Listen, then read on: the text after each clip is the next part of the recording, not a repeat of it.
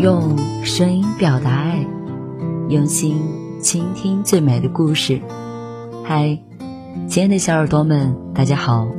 您现在收听的是网络有声电台。晚安，小耳朵，我是 NJ 童小扣。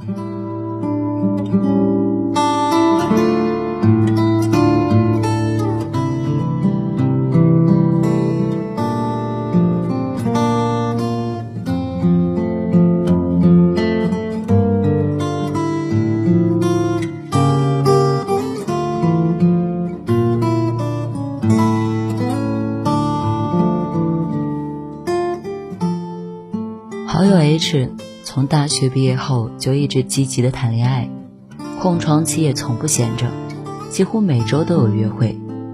可即便是在一起三年的前任，他都没有在父母面前提过。在他对于未来的期待中，有事业规划，有旅行计划，甚至还有与朋友一起买房的打算。唯独婚姻还需要再等一等。前几天他三十岁生日。拒绝了男友的求婚，随后在朋友圈分享了一张截图，是孟佳在节目中谈到结婚的态度，不是恐婚，是还没有找到理由结婚。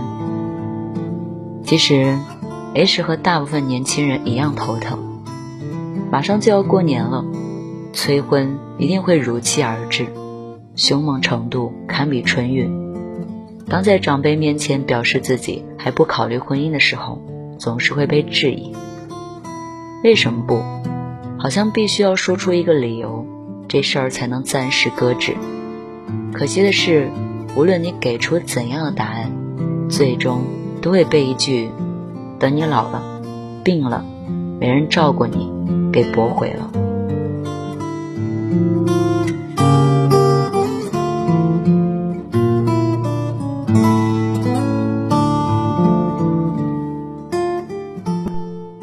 如果婚姻只是为了养老，那又何必开始的这么早呢？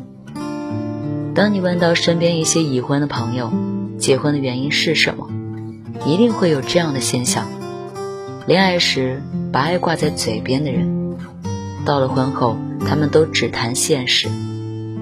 他细心体贴，能照顾，对我父母也很孝顺。他工作不错，条件很好，不会让我过苦日子。他精打细算，厨艺精湛。我下班回家总能吃上热饭。所有的理由都在说明一件事：他很适合过日子。满足生活的基本需求，仿佛成了结婚的唯一理由。不怎么重要，却又那么的重要。然而，我身边几对已婚的夫妻，日子越过越滋润。并不是因为那些柴米油盐而组建了一个家庭的，反倒是那些能够互相利用和创造价值的搭档，感情越来越好。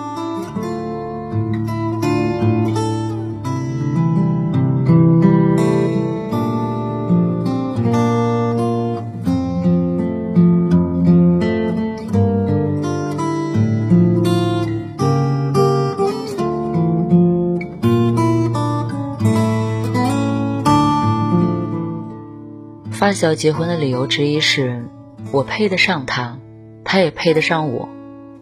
他和他的妻子是从合作伙伴发展为恋人关系的。事业上，发小擅长销售，妻子负责创造内容；生活上，发小饭做的很好吃，而他的妻子特别会归纳整理。人与人之间的交往，其实都是本着价值交换的原则。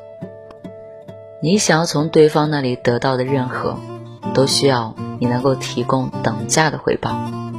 就像是高段位的人很难和低层次的人成为朋友，因为他们不想为对方贡献一些不必要的价值。婚姻关系也是同理，虽然功利，但很公平。看过一部日剧，新娘父亲在婚礼上告诉女儿：“这个世界上大多数的人都是做了一定退让后结婚，重要的是婚后该如何获得幸福。婚姻也许会变得平凡，但一段好的婚姻可以让两个人都变得不凡。前提是，让你决定步入婚姻的原因，不只是为了别人的眼色和老了之后有人陪。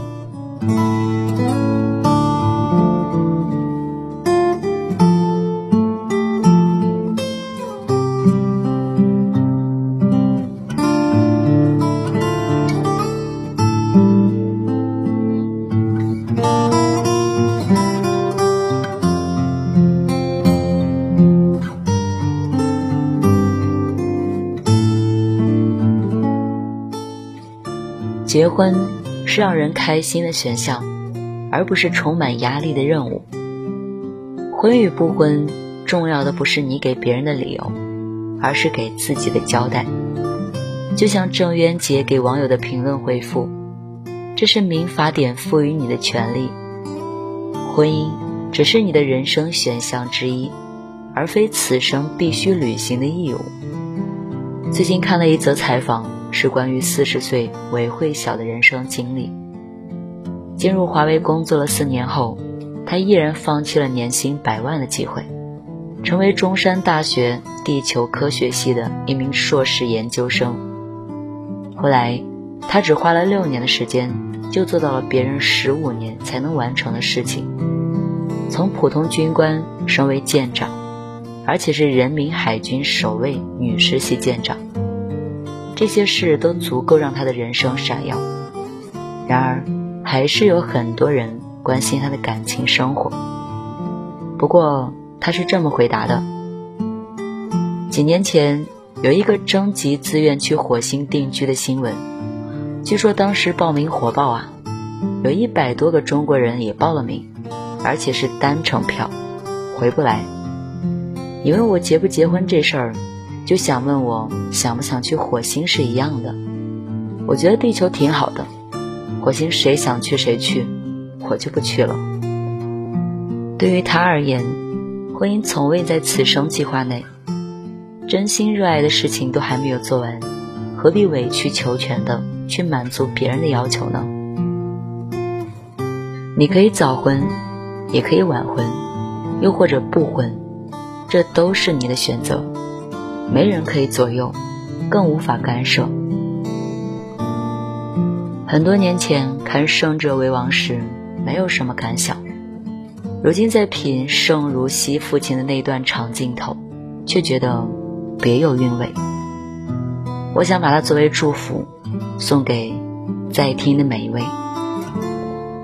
你不应该为父亲母亲结婚，不应该在外面听什么风言风语，听多了。就想着要结婚，你应该想着跟自己喜欢的人白头偕老的去结婚，昂首挺胸的，要特别硬气的，憧憬的，好像赢了一样。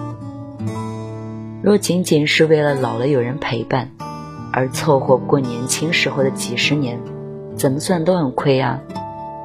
人生只有一次，别在幸福上让步。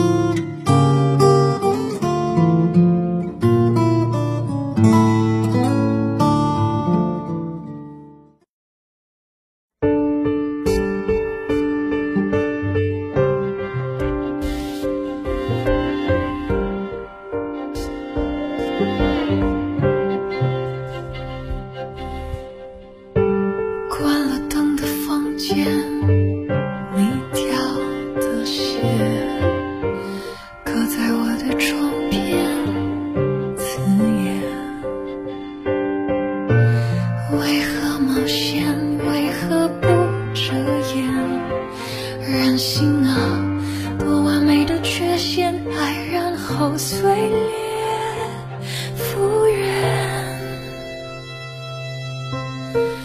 你许过的愿，一吹熄灭，堕落成伤我的利剑。爱一个人有没有？是想过期的洋芋片打开没吃完，随便热烈，这轮流盛装敷衍，几回新鲜，几分甜，几次心痛的表演，用来道别，我在快要疯狂的。边缘，